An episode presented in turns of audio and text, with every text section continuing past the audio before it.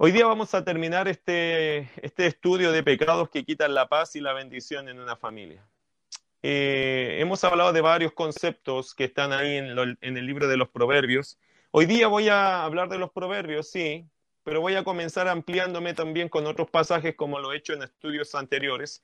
Eh, voy a comenzar también a ampliarme un poco con respecto a la escritura. Y hoy día quiero tocar tres, los últimos tres. Ya hablamos de la F, ¿cierto? Falta de corrección. Hablamos de la A, ausencia de afectos. Hablamos de la M, de un mal sacerdocio. ¿Cierto? Hablamos de la, de la I como la insensatez. Esos fueron los cuatro puntos que toqué. Hoy día quiero terminar de tocar estos tres puntos que, que me corresponden para terminar ya este estudio con la palabra familia, ¿cierto? Con la palabra familia usé ese esqueleto para poder comunicar algunos pecados que están eh, dentro de nuestro seno familiar y que nos pueden quitar la paz y la bendición. Qué triste, hermano, es cuando Dios tiene que tocar nuestras vidas a través de sacarnos o quitarnos la paz o quitarnos también las bendiciones. A veces somos tan ciegos, tan sordos, tan insensatos, tan poco, eh, con tan poca capacidad de reacción que eso nos lleva a que Dios tiene que a veces tocar fibras eh, eh, sensibles de nuestra familia o de nuestra propia vida para poder escuchar un poco el sermón que Él tiene para nosotros. No se olvide que Dios siempre nos quiere predicar, Dios siempre está hablando, no siempre estamos escuchando y a veces Dios llama nuestra atención, lo llama, eh, llama la atención de nuestras vidas con el hecho de tocarnos a través de quitarnos la paz y a veces la bendición. Y estos factores son tan importantes para uno en la familia. ¿Quién, ¿Quién hoy día no quiere tener paz? ¿Quién hoy día no quiere sentirse en bendición? ¿Quién hoy día cuando tiene un problema en la casa no quiere enfrentarlo con paz de Dios? Eh, ¿Quién hoy día no lo quiere enfrentar sabiendo que Dios está eh, contento con uno, está aceptando su vida y no que la está castigando o lo está reprendiendo por algún pecado? Querido hermano, ¿quién puede ver sus propios pecados? Solo Dios es aquel que nos puede ayudar con eso. Por eso eh, el, salmista decía, ayúdame a ver los que, los que me son ocultos, porque a veces uno no alcanza a percibir algunos pecados que están allí y son pecados. Y cuando Dios es tan bueno y nos revela esos pecados, ¿cuál debe ser la actitud de nosotros? Sino arrepentirnos, cambiar de actitud, ser radicales en algunos aspectos, eh, depende de qué estamos hablando, pero la Biblia nos llama a nosotros a ser radicales cuando tenemos que hablar o tratar del pecado en nuestra vida. Entonces tenemos que cambiar ciertas cosas si queremos que la paz de Dios esté primero en nuestro corazón y se traspase al seno familiar. Y también que la bendición de Dios nos siga, no, nos, nos persiga, como dice el Antiguo Testamento al pueblo de Israel. Las bendiciones te alcanzarán. Qué lindo es saber o ver en nuestra propia vida cuando las bendiciones de Dios nos están alcanzando. Lo triste es cuando vemos que las bendiciones de Dios están, están huyendo de nosotros y a veces ese factor tiene que ver con nuestros pecados. Los pecados que quitan la paz y la bendición en una familia. Hoy, hoy voy a terminar con los últimos tres y el primero que quiero mencionar de estos tres es el libertinaje. Libertad, eh, libertad y libertinaje son dos cosas muy diferentes, aunque a veces al libertinaje le llaman libertad. En el mundo el concepto de libertad es el concepto entendido o la, es la definición correcta de libertinaje. ¿Ok? Libertad se entiende como la capacidad de hacer lo correcto. Eso es libertad, la capacidad de hacer lo correcto. ¿Qué es libertinaje entonces? Libertinaje se define como la decisión de hacer lo que me da la gana. Esto incluye tanto los hechos como las palabras. Hago lo que quiero, digo lo que quiero, no me importa nada. la máxima de una persona que es libertina es encontrar en lo que hace y en lo que dice el placer. No importando si eso es correcto o incorrecto, no es el punto de la persona. Una persona libertina no, no está buscando que alguien pase por el sedazo del juicio o de la normativa o de la ley de Dios o, de la moral sus actos. No le interesa porque la persona libertina lo que está buscando es sentir placer frente a todo lo que hace, frente a todo lo que dice. Si eso le hizo feliz, es suficiente para esa persona. Se entiende, por lo tanto, que el libertinaje es una conducta excesiva, desenfrenada, enfocada en la búsqueda del placer. Eso es el libertinaje. Ahora, el libertinaje ha sido la marca innegable del pecado en el corazón del hombre. Jeremías capítulo 17 me hizo recordar ese pasaje. Es un pasaje muy conocido, pero, pero es una gran verdad que siempre va a seguir al corazón del hombre. Eh, a veces se nos enseña que nosotros debiéramos seguir nuestro corazón. No, no. Eh, detengas ahí a seguir su corazón, no es así. Cuando uno sigue su corazón, probablemente se va a equivocar todas las veces que siga su corazón. La gran mayoría de las veces nuestro corazón no va a ser una buena guía para las mejores decisiones. Mire lo que dice Jeremías 17, versículo 9. Engañoso es el corazón más que todas las cosas y perverso. ¿Quién lo conocerá? Yo Jehová que escudriño la mente, que pruebo el corazón para dar a cada uno según su camino, según el fruto de sus obras.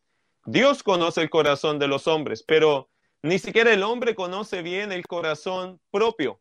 Y la razón es que el corazón tiene dos características que lo hacen muy difícil de poder conocerlo. Dice la Biblia que el corazón es engañoso más que todas las cosas y perverso. Por lo tanto, cuando el corazón te engaña, eh, te quiere engañar porque tiene alguna perversión pensada dentro de sí y te engaña con argumentos a tu mente, vienen argumentos que justifican el mal accionar de nuestro corazón. Por eso hoy día la gente defiende lo absurdo, eh, defiende lo incorrecto, defiende lo que no es bíblico, defiende lo que es inmoral, porque eh, todo lo está defendiendo en base al argumento que le arroja su corazón. Y el corazón es perverso y por lo tanto engaña a nuestra propia vida, a nuestra propia existencia. Por eso el libertinaje ha sido una marca innegable en el corazón perdido, ¿cierto?, de nosotros los pecadores. Es una discusión perdida, querido hermano, tratar de poner normas, por ejemplo, en un grupo de personas que todo lo decide por el corazón, por lo que siente. No se trata de decidir con lo que sentimos, porque cuando decidimos con nuestros sentimientos o usamos nuestro corazón, el corazón no es ningún buen anfitrión para tomar buenas decisiones. Hoy, cada vez más existen personas que enseñan que el libertinaje, es decir, hacer lo que se te da la gana, es un derecho de la vida que esto es el camino a la felicidad y que las normas divinas son básicamente un estorbo religioso a la realización y progreso de las sociedades. Eso es lo que hoy día se enseña. E, es, fácil, hermano. Yo esto, aunque lo escribí yo, es fácil saberlo porque en nuestra sociedad es el grito de cada semana, es el grito de cada moda, es el grito de cada eh, progreso, ¿cierto? Hoy día se define la sociedad como progresista y están diciendo que una sociedad debe progresar eh, para que pueda avanzar la vida, la civilización. En realidad, hermano, esto de ser progresista nos ha metido en un montón de problemas delante de Dios, porque Dios tiene una ley, una ley eh, divina, ¿cierto? Una ley eh, moral que Dios ha establecido para la existencia de la vida. Quiero ser muy claro con esto. La palabra de Dios, hermano, cuando pone leyes, toda ley que Dios puso es para preservar la vida, no para eliminarla. Cada vez que Dios puso una ley fue para preservar la vida, desde Adán en adelante, cuando Dios dijo, no comas de ese árbol, porque al comer de ese árbol ciertamente morirás. Si el hombre hubiese observado una ley que Dios le había dado, la vida hubiese seguido en perfección la vida hubiese, se hubiese perpetuado en una, en una perfección, amando a Dios y disfrutando de un mundo perfecto. Pero el hombre, al violar esta ley, se involucró en un, no en un progreso, sino en un retroceso gigante. Y de ahí en adelante el hombre ha tenido que pelear con la maldad y, y tiene que considerarlo de esta forma. ¿Cuántas leyes tenemos hoy para poder existir? No tenemos una, tenemos miles de leyes y cada institución, cada programa, cada grupo de personas hoy día tiene que tener leyes, reglas, porque si no hay reglas, la gente siempre quiere abusar de la libertad y la transforma en un libertinaje. Hoy día la sociedad, yo se lo quiero aclarar bien, Dios, hermano, cuando puso la ley en el corazón de los hombres, es para preservar la vida, pero el hombre hoy día cree que las leyes son un error que están haciendo que se estorbe lo que significa la libertad que ellos consideran. Eso es libertinaje. Las leyes divinas de Dios no son un estorbo. Las leyes divinas de Dios preservan la vida de los seres humanos. Los seres humanos hoy día están violando esas leyes, por lo tanto, están poniendo bajo amenaza su propia existencia. Bueno, el corazón perverso y engañoso lleva a los hombres a creer que ese sentimiento de libertad, que en realidad es libertinaje, no solo es válido, sino necesario. Esto no es nuevo, querido hermano. Lo que estoy predicando es algo que está escrito cientos de años atrás acerca de lo que pasa en el corazón de los hombres y se Incluso se dejaron algunos dichos populares y en la Biblia se registraron un par de ellos que me gustaría mostrárselos. Mire Isaías capítulo 22, el, profeta Isaías capítulo 22. Versículo 12 al 13. El Señor estaba tratando un tema duro con los israelitas y, y obviamente lo que está pidiendo el Señor acá es que haya humillación. Que haya humillación, que haya búsqueda de Dios para, para poder Dios considerar o reconsiderar la condición de estas personas que están descritas acá, ¿cierto? Entonces, ellos estaban descarriados fuera de la voluntad de Dios, pero Dios les dijo, oye, es tiempo de reflexionar. Mire versículo 12, Isaías 22, 12. Por tanto, el Señor Jehová de los ejércitos llamó en este día a llanto y a endechas, a raparse el cabello y a vestir silicio. ¿Qué está haciendo el Señor?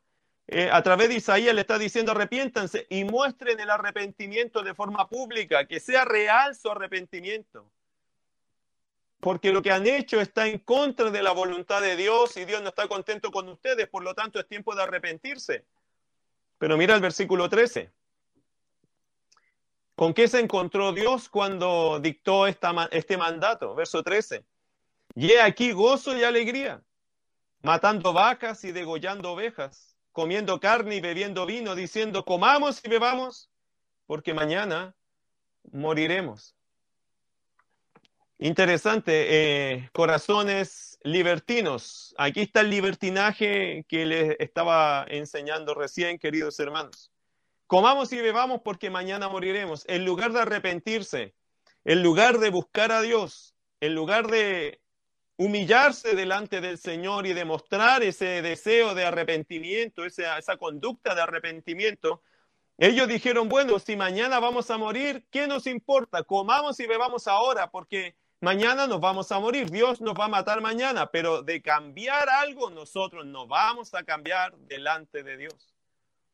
Esa era la mentalidad que tuvieron estas personas al encontrarse con un mandato de Dios personas libertinas, ¿no? Que en lugar de buscar a Dios, de arrepentirse, ellos dijeron, bueno, si nos queda un día, en vez de arrepentirnos, celebremos.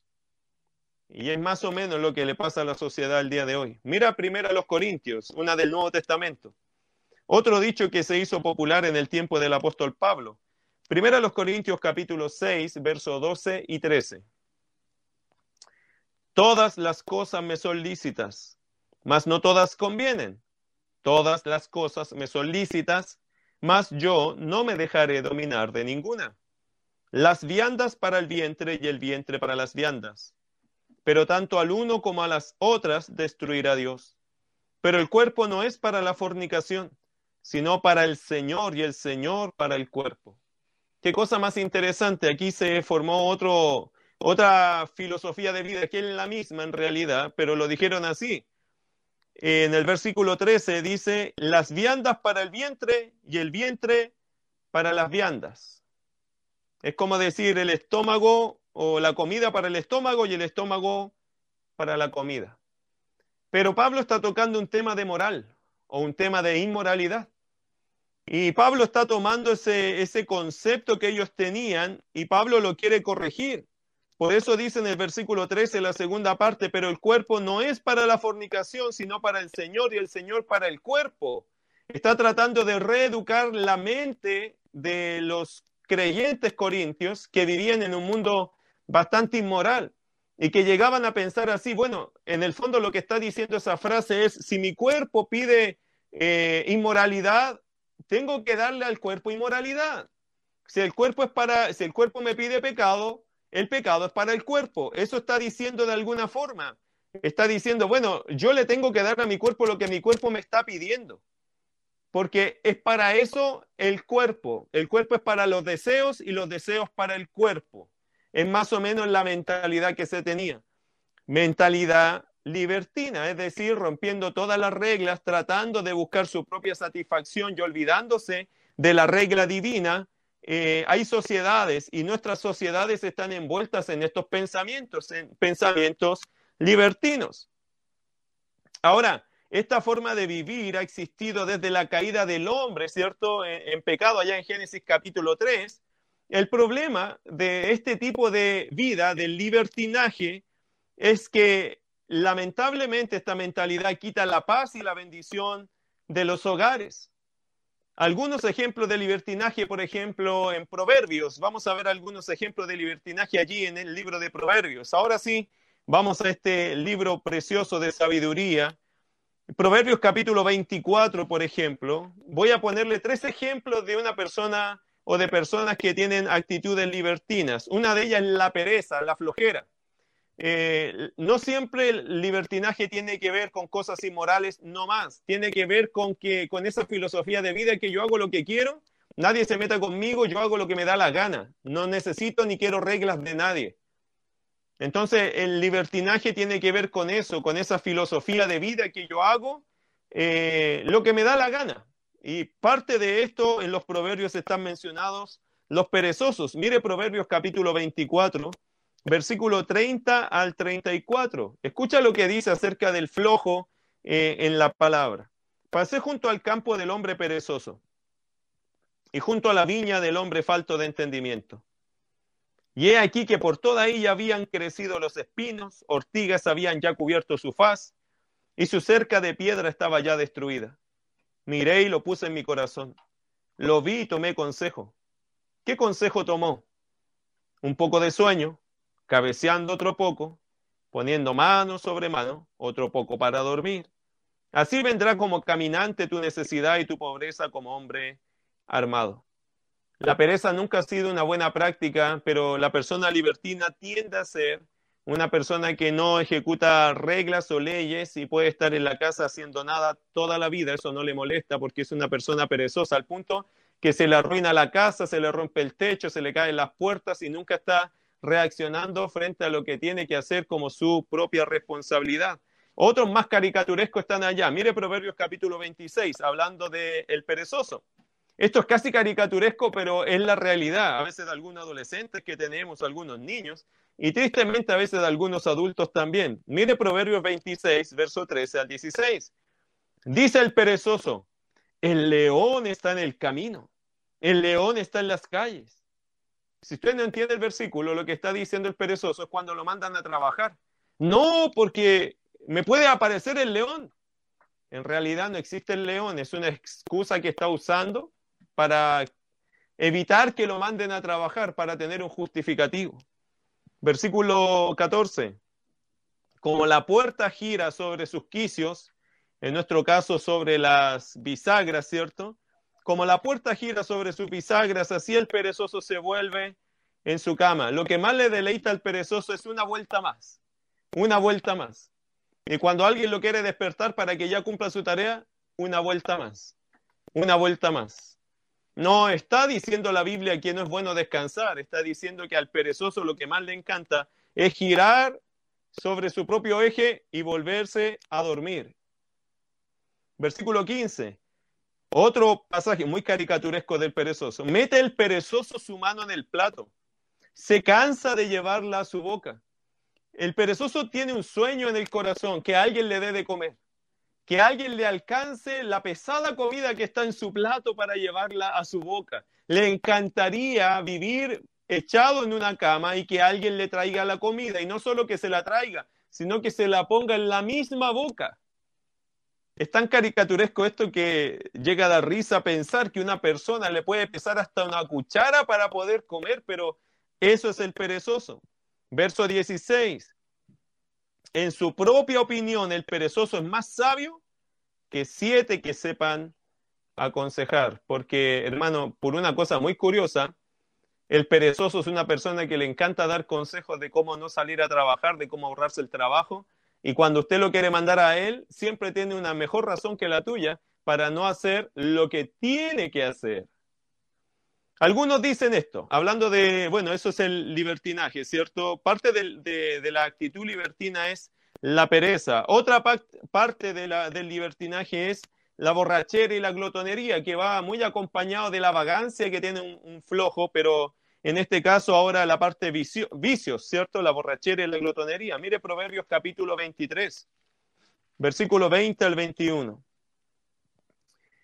Proverbios 23, 20 al 21. No estés con los bebedores de vino ni con los comedores de carne. Comelones, no, comedores de carne, sí. Porque el bebedor y el comilón empobrecerán y el sueño hará vestir vestidos rotos.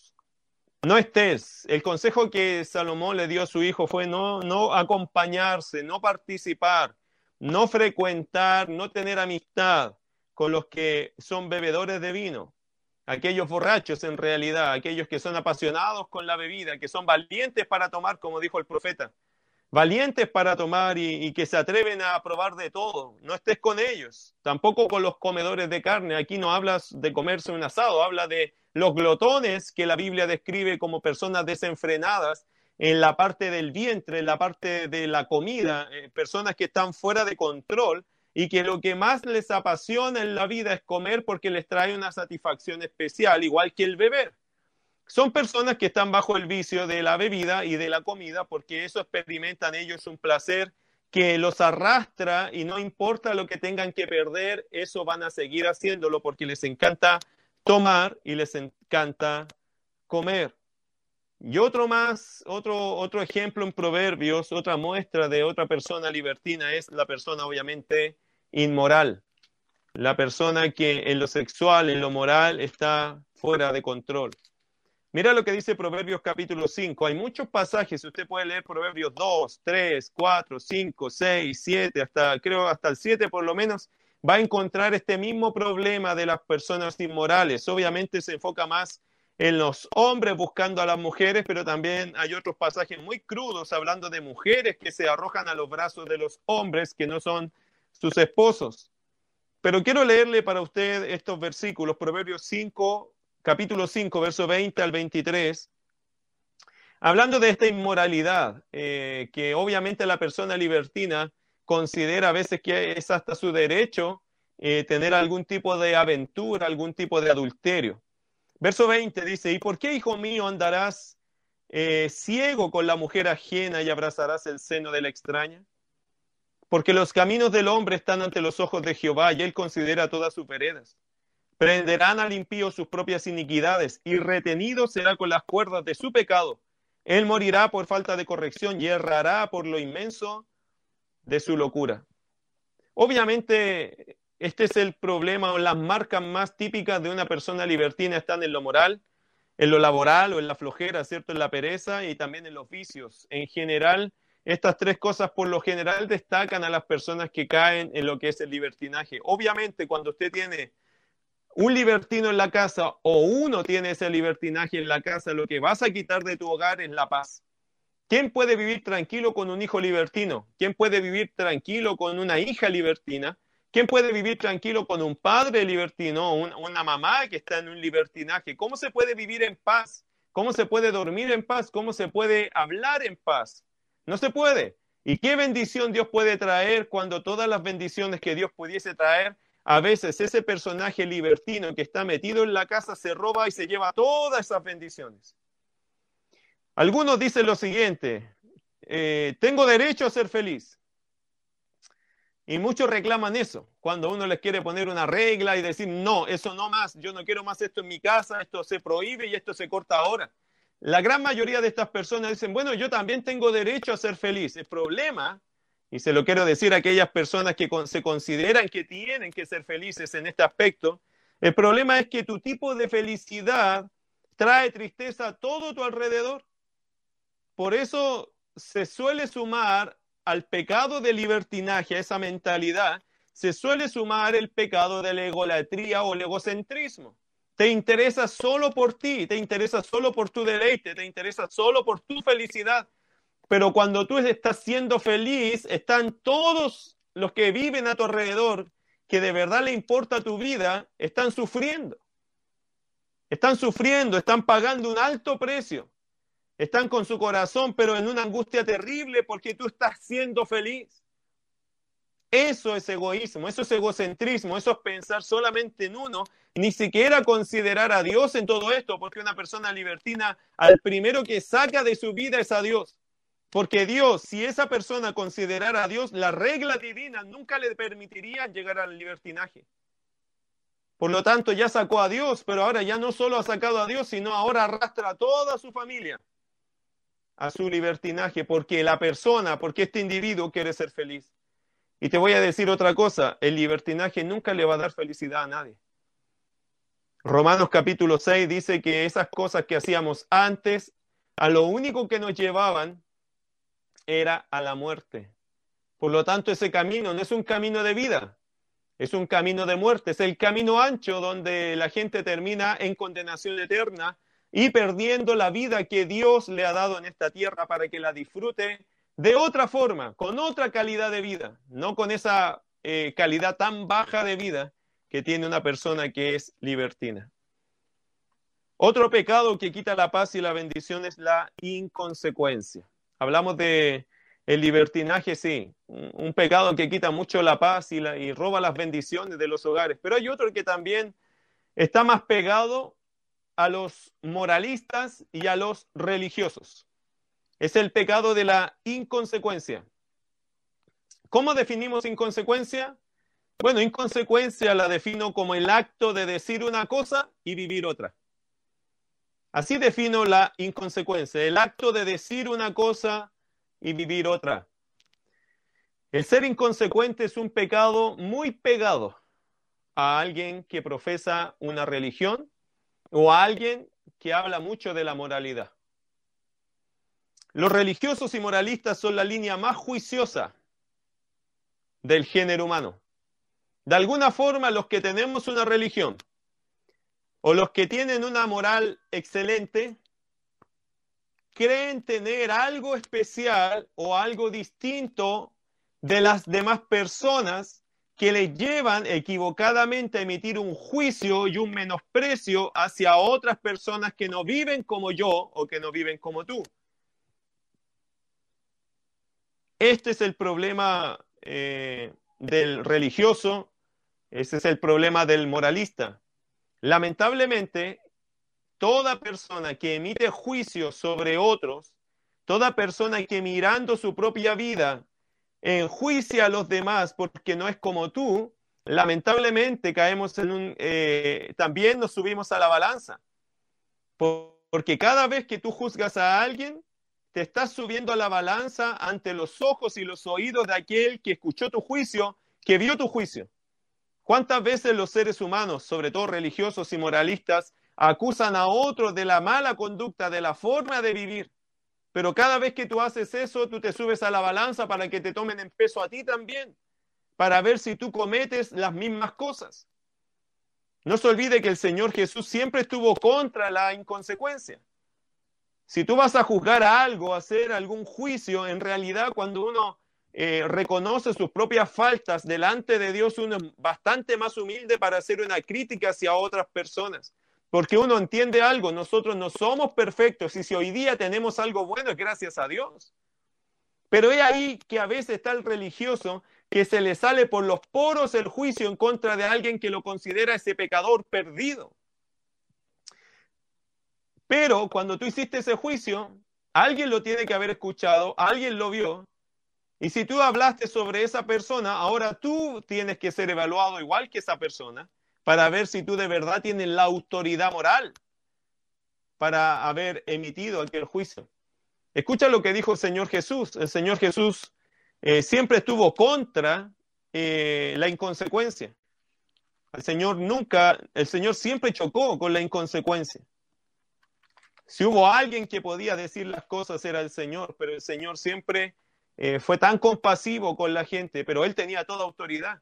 Sin embargo, siempre chocó con los religiosos de su tiempo, que eran juiciosos, pero un día le dijo eh, a los religiosos de su tiempo, le dijo, el que esté libre de pecado, que arroje la primera piedra. Y la Biblia dice, y acusados por su propia conciencia, se fueron todos. ¿No será que eso nos dice algo? ¿Que el mundo religioso es un fracaso cuando tiene que hacer algún tipo de juicio? Porque no, somos llamados a hacer el juicio nosotros, es decir, el que es juez justo y verdadero es Dios.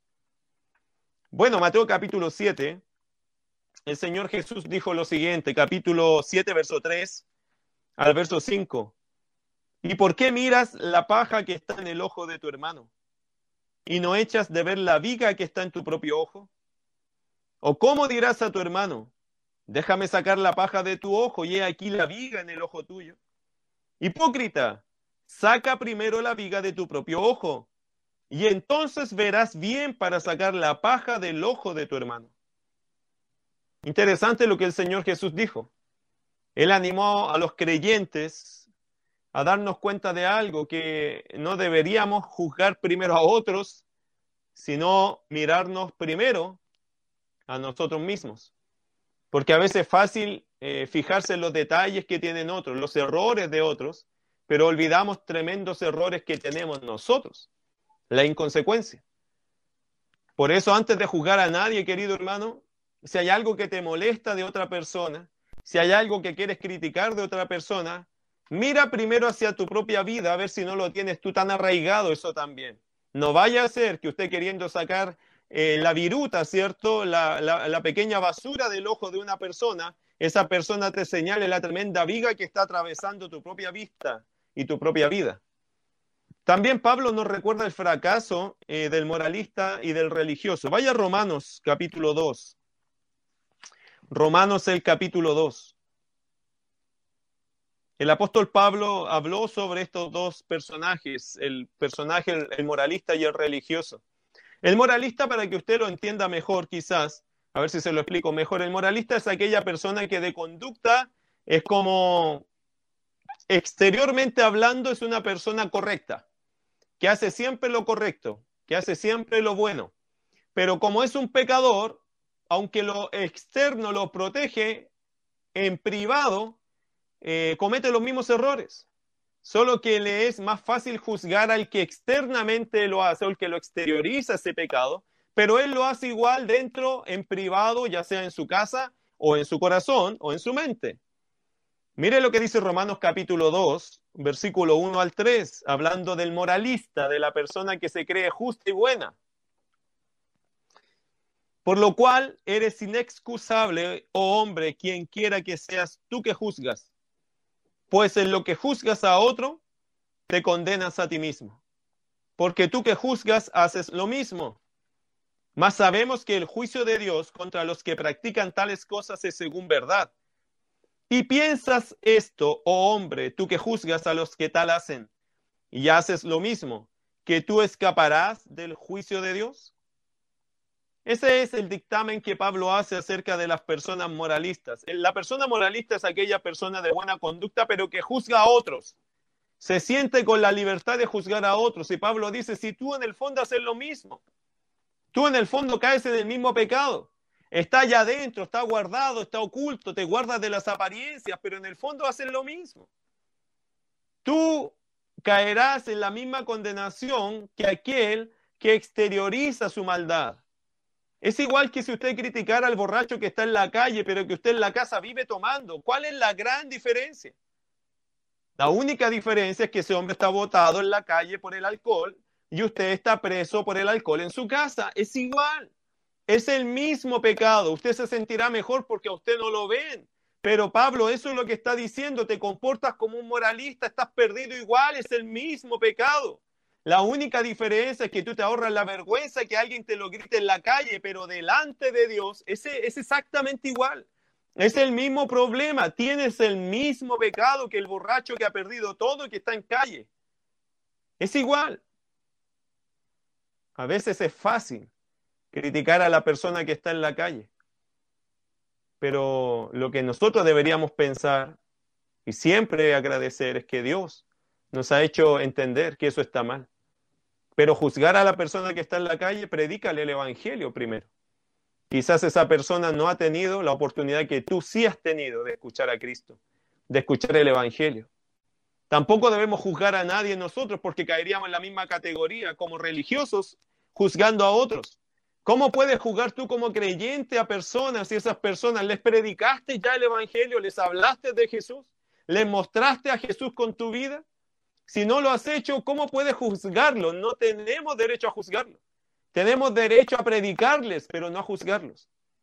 Bueno, el caso del religioso, ese era el moralista, pero ¿qué pasa con el religioso? Escucha lo que dice Romanos capítulo 2, verso 17 al 24. Ah, no, perdón, verso... Sí, 17 al 24. Dice, he aquí tú tienes el sobrenombre de judío y te apoyas en la ley y te glorías en Dios. No hay mejor religioso, en la Biblia por lo menos citado, que los judíos.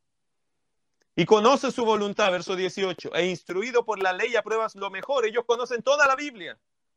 Y confías en que eres guía de los ciegos, luz de los que están en tinieblas. Por lo menos todo el Antiguo Testamento ellos lo manejan. Eh, ese es el religioso, se dedica a eso.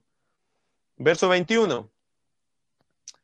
Verso 20, instructor de los indoctos, maestro de niños, que tienes en la ley la forma de la ciencia y de la verdad. Es decir, vives por la palabra, conoces la palabra, entiendes la palabra, sabes cómo es el Dios de la palabra, etc. Verso 21, tú pues que enseñas a otro, ¿No te enseñas a ti mismo? Tú que predicas que no se ha de hurtar, ¿hurtas? Tú que dices que no se ha de adulterar, ¿adulteras? Tú que abominas de los ídolos, ¿cometes sacrilegio? Tú que te jactas de la ley, con infracción de la ley deshonras a Dios? Porque como está escrito, el nombre de Dios es blasfemado entre los gentiles por causa de vosotros. ¿Lo escuchó? Si no lo logra captar todo, léalo otra vez. Por eso estas grabaciones quedan, por eso estas predicaciones quedan, estos tiempos quedan. Querido hermano y querida visita, todo el que está conectado, piénsalo bien. Pablo nos recuerda el fracaso del religioso también, porque eh, a través del religioso y su inconsecuencia, eh, la Biblia dice que el nombre de Dios es blasfemado entre los gentiles, entre los que no conocen a Dios por culpa de los religiosos. Si un creyente, digamos creyente, es inconsecuente con su vida de fe, lo único que eres para las personas, eres una gran y triste desilusión. Porque esperando de ti ellos que tú seas diferente, no siéndolo, eres una triste desilusión. Porque la gente cuando mira en ti, lo único que va a encontrar es un hipócrita, una persona inconsecuente, incongruente. Una persona que dice una cosa, pero vive otra. Por lo tanto, eres confuso en ti mismo, no eres definido. Y eso te hace una triste desilusión y una barrera para que otras personas puedan conocer a Jesús. ¿Qué dice el Proverbios capítulo 20, verso 6? Para ir cerrando este segundo punto. Quédate con este proverbio, Proverbios capítulo 20, verso 6. Muchos hombres proclaman cada uno su propia bondad, pero hombre de verdad, ¿quién lo hallará? Qué hermoso pasaje, porque es una gran realidad que nos muestra este proverbio. Muchos hombres proclaman su propia bondad. Es que ¿quién quiere quedar mal? Todos protegen su imagen, ¿o no? Todos buscan quedar bien delante de la gente.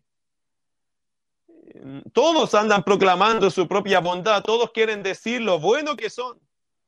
Pero hombre de verdad, dice la escritura, cuando dice hombre de verdad, está hablando de aquel que está comprometido con la verdad, que no busca impresionar a nadie, solo ser quien es, aunque esto no impresiona a las personas, no busca vender una imagen, no le interesa vender una imagen. ¿Por qué? Porque lo que a él le interesa es ser un hombre de verdad. No busca ni la fama, ni la fortuna, ni el reconocimiento de los hombres. Él es quien es y nada más. Y no le afecta, no le afana. No necesita ser reconocido por el mundo, no busca esto. Solamente quiere ser una persona reconocida o armoniosa con la verdad de Dios. Quiere ser un justo, aunque eso quizás no emociona a nadie, eso es lo que motiva al hombre de verdad, es verse en la palabra reflejado, saber que cuando él lee la Biblia se encuentra allí como un hombre justo. ¿Cuántos hombres de verdad se hallarán? Bueno, el proverbio hace una pregunta que lo deja muy en duda que se van a encontrar muchos de estos hombres. Esta es la misma pregunta que se hizo con la mujer virtuosa. ¿Quién la hallará? Bueno, no solamente hay que hacerse la pregunta con la mujer virtuosa, que es una gran escala de mujer, ¿cierto? Un gran nivel de mujer espiritual, comprometida, etcétera. También se pone una escala para el hombre. Hombre de verdad, ¿quién lo hallará? ¿Son comunes? No. No, no son comunes. Los hombres de verdad son, son escasos, son, son pocos. Porque son pocos los hombres que no le interesa aparentar, cuidar una imagen. Son pocos los hombres que no quieren cuidar una imagen, pero a la, pero a la vez quieren vivir sobre la verdad y quieren encontrar en sí mismos el hecho de que están en la verdad y nada más. Por lo tanto, querido hermano y hermana, implicamos aquí a, a toda persona de la casa. La Biblia nos muestra a nosotros, nos anima a qué? A dejar la inconsecuencia, a dejarla, a ser una persona muy transparente, que reconozca sus errores, sus pecados, sus problemas, sus desventajas. No lo sabemos todo, no lo tenemos todo resuelto. A veces tenemos muchas preguntas. No es pecado decir a veces no lo sé. Eh, y es bueno reconocer cuáles son nuestras faltas y necesidades en realidad. ¿Sabe que la inconsecuencia deja una herida profunda en la fe de aquellos que se han decepcionado de nosotros? Una cosa que creo que a nadie, a mí no me gustaría, creo que a mi esposa tampoco, es escuchar un día de nuestros hijos que nos digan cuán poco consecuentes fuimos con nuestra vida cristiana. Pastoreaste a tanto si no nos pastoreaste a nosotros. Ayudaste a tanto y no nos ayudaste a nosotros. Cuidaste a tantos y no nos cuidaste a nosotros. Le diste tiempo a tantos y no nos diste tiempo a nosotros. Eso es lo que a mí nunca me gustaría escuchar de mis hijos. Y esa debe ser nuestra oración siempre. Y debe ser tu oración también, querido. A veces somos tan simpáticos con otros y somos tan pesados con los nuestros. Tenemos tanta paciencia con otros y tenemos tan poca paciencia con los nuestros. Amamos con tanto corazón a otros y tenemos tan poco corazón para los nuestros. Somos tan diligentes para otros y somos tan poco diligentes para los nuestros. Le damos tanto tiempo a otras personas y no le damos tiempo a los nuestros. La inconsecuencia puede ser un día un garrote gigante que alguien tome y te lo dé en la cabeza porque te equivocaste. Porque te lo dijeron 100 veces, porque te mostraron 500 letreros y nunca hicimos caso a esa inconsecuencia. Cuando Dios nos permita ver nuestra inconsecuencia, necesitamos tomar inmediatamente una decisión y tratar y pedir al Señor que en su gracia podamos romper la inconsecuencia para ser sumamente consecuentes, para ser de aquellos que cumplamos con nuestras palabras y que pongamos en, equilibrio lo que es la, la vida que decimos tener con la vida que de verdad llevamos. Y el último pecado que quisiera señalar en esta noche para ir cerrando este estudio, el, último pecado que quita la paz y la bendición eh, que quiero mencionar es la agresión. La agresión. El miércoles, no, el domingo pasado hicimos una previa, ¿cierto? Una conversación antes de comenzar el culto. Y estábamos hablando de cómo ser familia cuando estamos en familia. Y saltó ahí a, a, la mesa, ¿cierto?, de conversación, cuántos casos de, de agresión familiar, ¿cierto?, de violencia intrafamiliar hay hoy día registrados en nuestro país. Alexis nos ponía una cifra en la mesa que era terrible, más de 10.000 casos, de 10.000 denuncias mensuales. Ha subido un 80% más o menos esto de la violencia intrafamiliar, ¿cierto? Los registros de llamadas y casos que han aparecido. Aunque decimos que amamos la familia, a veces no tenemos idea cómo llevar adelante una familia en paz. Y una de las cosas que hoy día está pasando en mucha sociedad nuestra es la agresión. Yo no sé en su casa, pero en las casas de los chilenos hay mucha agresión. Y esto es una falta de respeto grave, y abuso de poder sobre otro. Estamos hablando del castigo, pero no bíblico. Hay un castigo bíblico, pero aquí estamos hablando del castigo no bíblico. Hablamos de la, primera palabra que usamos fue falta de corrección, el castigo bíblico. Pero ahora estamos terminando esta lección, esta predicación, estos estudios con la agresión, que es el castigo no bíblico. Podríamos definir así la agresión y la agresión en realidad también la podríamos definir en tres facetas, en tres formas. Agresión física, agresión verbal y agresión psicológica. La agresión física, eh, para que usted lo considere, lo anote, lo registre, la agresión física apunta al cuerpo, obviamente. Esto es reconocido directamente como abuso de poder o abuso. ¿Qué consecuencias trae la agresión física?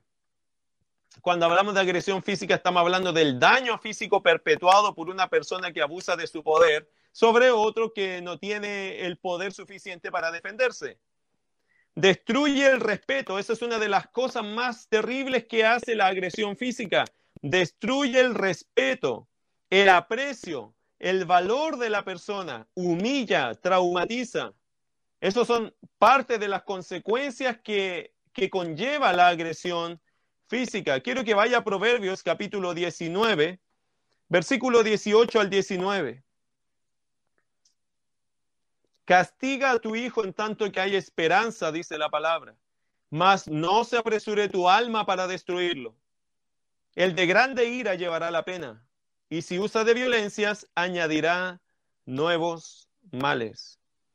He aquí la agresión antibíblica, el deseo de destruir a nuestros hijos. En este caso se enfoca hacia los hijos. El versículo 19 se amplía un poco más y podríamos incluir a otras personas dentro de nuestra familia, como la esposa, esposo, porque están en ambos casos. Pero la agresión física, querido hermano, es una de las cosas, esa, ese abuso de poder, ese, esa, ese daño corporal que a veces hacemos a las personas abusando del poder o de la fuerza. La Biblia dice en el verso 18 que usted puede castigar a su hijo cuando se lo merece y cuando todavía hay esperanza. Hay un tiempo donde uno puede esperar que ellos van a cambiar y reaccionar, pero el consejo es para cuando estamos disciplinando a los hijos más, no se apresure tu alma, tu emoción, tu corazón, tus sentimientos, no se apresure tu alma para destruirlo. Porque hay muchos padres que cuando van a golpear a sus hijos no los quieren disciplinar, los quieren destruir. Y eso deja unas secuelas mayores que la disciplina correcta. Eso es humillar, eso es eh, traumatizar, eso es quitar o destruir el respeto que tu hijo te pueda tener, el aprecio que pueda tener por ti, el valor de la persona. Eso es humillante para nuestros hijos o para quien sufra de ese abuso de poder de parte nuestra. La agresión física. También está otro tipo de agresión que es más común y peor aún también porque es la agresión verbal. Usted sabe que la agresión verbal apunta a la mente. La agresión física apunta al cuerpo, pero la agresión verbal apunta a la mente. Se reconoce como un constante hostigamiento. Provoca, ¿qué provoca este, este tipo de agresión? Provoca resentimiento, invita a la amargura y al deseo de venganza por el odio insostenible que han provocado sus palabras. Como también es humillante eh, y también es un hostigamiento en la persona, eso como que no lo soporto y va, va generando este resentimiento, por lo tanto estás provocando a la persona para que tenga una amargura tremenda hacia ti. Tanto así que a veces llega a ser un odio insostenible por las palabras que tú le dices, porque son palabras sin cariño, son palabras descomedidas, son palabras no pensadas, son palabras agresivas, son ofensivas, son humillantes, son denigrantes.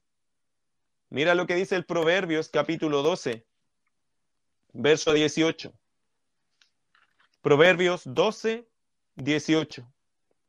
Hay hombres cuyas palabras son como golpes de espada más la lengua de los sabios en medicina. Gracias a Dios por el verso 18 que dice, hay hombres cuyas palabras son como golpes de espada. No somos todos iguales. Hay una esperanza allí. No todos los hombres son iguales, queridas hermanas o mujeres. A veces la gente o las mujeres dicen, todos los hombres son iguales. No, el proverbio dice que no. Pero sí hay hombres, si hay un grupo, si hay personas, si hay hombres así, que, cuyas palabras son como golpes de espada. Usted sabe lo que es un golpe de espada, ¿cierto? Es un golpe mortal. Y depende de dónde le den el golpe, es si usted viene por otro, si tiene ánimo de seguir luchando o si en ese mismo minuto cae muerto. Los golpes de espada no son golpes fáciles de recuperarse, dejan marcas, heridas, dolor profundo. Y la agresión verbal es como un golpe de espada. Hay hombres que no necesitan golpear con las manos, han golpeado toda la vida a sus hijos con palabras. Hay hombres que no necesitan tener una espada en la mano, tienen su lengua y su lengua es un una tremenda espada que ha cortado, cercenado, dañado. Y hoy día su familia, sus hijos y su esposa cargan llenos de cicatrices por las palabras torpes que han salido de un corazón malo, dañando a su familia que siempre tiene la tendencia de sacar lo peor de ellos, de ver lo peor de ellos, de denigrarlos a ellos y no de decirles algo hermoso, algo que sane su corazón, sino que siempre está sacando palabras que dañan sus corazones. Y hay otro tipo de agresión, la agresión psicológica. Y la agresión psicológica apunta a lo moral. Yo no soy experto en esto, pero es fácil saber esto, hermano, después de años de, leer, de escuchar, de ver. Que la agresión física sin duda le pega duro al cuerpo, está como afanado en eso. Que también es humillante, denigrante, sí, pero hay otras agresiones que son verbales, es decir, esto de hostigar, de provocar a las personas, causa resentimiento y dolor. Pero la agresión física, obvio, todas las agresiones son dolorosas. Todas traumatizan y causan algo en el, alma de las personas. Pero hay una agresión psicológica también que apunta, creo yo, a lo moral. Esto es reconocido como la provocación. Una provocación. Obviamente desmoraliza, desmotiva, hiere, traumatiza también. Es decir, cuando tú haces una agresión psicológica, lo que están logrando en el individuo es desmotivarlo, desmoralizarlo, es decir, lo, desplomas emocionalmente. Y hay algunas personas que yo no sé cómo, pero tienen una capacidad increíble de apuntar siempre golpes a la moral de las personas. Están levantando sus vidas, y, pero las palabras de estas personas desploman desmoralizan, desmotivan, tiran al suelo a las personas, le quitan toda la energía, todo el ánimo, todo el espíritu que tenía para surgir, ahora está en el suelo porque alguien le dio un golpe a su, a su alma, a la moralidad. Es una agresión psicológica. Por eso cuando dice psicológica es que su mente queda mal. Su mente queda mal, su mente es afectada. Su mente queda pensando que quizás lo que le están diciendo a cada momento quizás sea verdad. Lo que estás haciendo es empujando a un individuo a un desequilibrio. Eso estás haciendo cuando le pegas constantemente eh, o, tienes agresiones psicológicas. Le estás pegando constantemente en su mente, tratando o provocando un desequilibrio. Proverbios capítulo 6, versículo 26.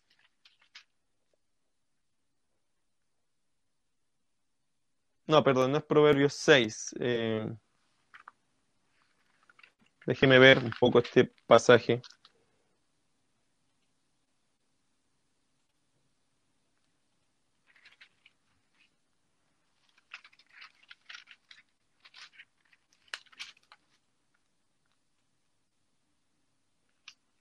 Qué pena, se me perdió esa cita. La voy a buscar y se las voy a entregar, ¿ya? Pero capítulo 26, verso 28, esa, esa sí creo que la tengo acá. Aquí está. Proverbios 26, 28 dice, la lengua falsa atormenta al que ha lastimado y la boca lisonjera hace resbalar. Ahí usted tiene la forma de usar las palabras para atormentar a las personas. Y de alguna forma la agresión psicológica es un tormento en el corazón, en el alma, en la mente de las personas. Siempre hay dos personajes en el acto de agresión, el ofensor y el ofendido. Quiero hablar de ambos un poquito, dos minutos para eso. Porque siempre en esto de la agresión aparecen dos personajes, ¿cierto? El que el ofensor y el ofendido. Ah, quiero darle unas palabras al ofensor. Si tú eres un ofensor y, te, y en este minuto estás incómodo porque te das cuenta que hay mucha descripción que se parece a lo que tú haces en tu casa como manera práctica, quiero decirte un par de cosas. Obviamente el ofensor es quien comete la agresión. ¿Cuáles son tus pecados principales, agresor u ofensor? ¿Cuáles son tus pecados principales? Eh, la ira, irascibilidad, irascible, iracundo, Eres una persona fuera de control con respecto a tu ira interna, eso, eso aflora eh, sin control de ti. Odio, tú tienes odio. Odio con las personas, eres fácil para ser odioso, para odiar a las personas. Eres una persona que tiene la lengua sin control, es decir, no eres capaz de callar, sino que lo que vas a hacer es explotar con ese odio, con esa ira y no tienes control bajo tus palabras. La Biblia dice que aún el necio cuando calla es contado como sabio. Pero ah, tienes ese descontrol, ese es otro pecado que tienes. Insensatez. ¿Qué significa? No tienes sensibilidad cuando la gente te está diciendo reacciona, reacciona, cálmate, piensa lo que estás diciendo, eres insensato, es otro pecado que tienes allá. Otro pecado que tiene un ofensor es la incapacidad de reaccionar, es decir, cuando las circunstancias te están hablando, cuando el ambiente te está diciendo cuidado, cálmate, cuando Dios te está trayendo luz a tu mente y a tu alma para decir calma, espera, no, no hagas esto, no tienes la capacidad de reaccionar. Y quiero decirle otra cosa si tú eres el ofensor. Esta es una conducta claramente de un no creyente. Porque una persona que es no creyente cae habitualmente en este tipo de pecados. Si usted lee Romanos capítulo 1, es fácil encontrarlo allí en esa caracterización. En Romanos capítulo 1, solo te voy a leer un par de versículos. Dice, verso 30, 1.30, dice, murmuradores, detractores, aborrecedores de Dios, injuriosos, soberbios, altivos, inventores de males, desobedientes a los padres. Mira verso 31, necios, desleales, sin afecto natural, implacables, sin misericordia. Creo que por ahí se encuentran estas personas que son agresores son implacables, son sin misericordia, no tienen compasión. Porque aunque les dicen cálmate, no lo hagas, deja de hacerlo, retírate de ahí, deja de pegarle, deja de ofenderlo, no hay reacción. Y se dejan arrastrar y después muy fácil, querido, justificarse diciendo, bueno, es que, es que me enojé, ahora perdónenme todo el mundo porque perdí el control. El problema no es que perdiste el control, el problema es que nunca has tenido control. Y ese problema está quizá enraizado en que no eres un verdadero creyente, quizás te hace falta sin duda arrepentimiento y conversión de tus pecados. Porque cuando uno no tiene a Cristo en su vida, no hay nada que te pueda detener de esa acción, pero cuando tú tienes a Cristo, el Espíritu de Dios te ayuda para que eso no salga de ti, al contrario, va saliendo amor cuando antes había odio. Va saliendo perdón cuando antes había amargura. Va saliendo buen trato cuando antes era un maltratador. ¿Cómo se puede saber que una persona agresiva es un creyente si esa señal es claramente de un incrédulo? Necesitas una relación verdadera con Cristo. Eso es lo único que te va a liberar de ese maltrato, de esa prisión de amargura que tienes adentro. Esas son mis palabras para aquel que es un ofensor. Tu remedio, hay remedio, sí. Tu remedio, tu cura es el arrepentimiento absoluto, es un cambio radical de conducta, es una conversión sincera a Cristo para que tu mala forma de vivir se torne en una buena forma de vivir, que la gente ya no vea el diablo en ti, sino que vea a Jesús en ti. También está el otro personaje que es el ofendido, el dañado. ¿Cuáles son sus pecados? Si pudiéramos decirlo así. Probablemente lo más correcto sería, ¿cuáles son tus errores? ¿Cuáles han sido los errores que has cometido en todo esto? Y probablemente es el silencio mal enfocado. Hay mucha gente que se guarda estas cosas. Mujeres que sufren en silencio, incluso hombres que sufren en silencio porque es vergonzoso. pero a veces hay hijos que sufren en silencio. Silencio mal enfocado, quizá falta de sabiduría para terminar con estas acciones y no sabes cómo y no has pedido de Dios la sabiduría para darle un canal de acción a esto que no está bien. La no búsqueda de consejo podría ser otro grave error. No estás buscando el consejo adecuado en personas que te puedan ayudar a solucionar esto. A veces las agresiones son cuestiones que se pueden solucionar después de una consejería, de una charla, de una confrontación bíblica en familia. Eso se puede solucionar, pero a veces la gente no nos ayuda a saber si tienen algún tipo de estos problemas. A veces la gente lo oculta, como que vela mucho por ocultar esto para no dejar en descrédito a nadie de la casa, pero sigue siendo un pecado que está robándole la paz y le está quitando la bendición. Eh, no usar los recursos bíblicos y legales que están a su disposición. Y otra cosa que a veces el ofendido tiene es miedo, mucho miedo. Por lo tanto, podríamos decir que esos son sus errores. ¿Cuál es el remedio para alguien que está siendo dañado, que ha sido dañado? ¿Sabe cuáles son los remedios bíblicos? Número uno, perdonar al ofensor. La Biblia dice que uno tiene que perdonar a sus enemigos, que tiene que perdonar a aquel que te ha dañado que el que va a tomar el juicio es Dios, no nosotros. No nos corresponde a nosotros juzgar, criticar, castigar a las personas. Déjaselo eso a la ira de Dios, eso dice el libro de Romanos. Por lo tanto, nosotros lo que, ¿cuál es nuestra tarea cuando hemos sido ofendidos, dañados por alguien? Es perdonar al ofensor. Otra cosa es buscar el refugio en Dios para ser sanados de nuestras heridas. También eso es importante, es parte del remedio, buscar el refugio en Dios, que Dios vaya sanando nuestras heridas, que nos ayude a entender las cosas como Dios las ve. No se olvide que el Hijo de Dios también sufrió, Él también murió, incluso lo mataron de forma injusta. Así que Dios entiende este dolor de nosotros. Si tú has llorado, Dios probablemente ha llorado contigo entendiendo ese dolor porque Dios se identifica con las personas que han sufrido daño. Y otra cosa es buscar los recursos legales que Dios puso a nuestra disposición como parte del remedio para usarlos de la forma más noble según la palabra de Dios nos enseña.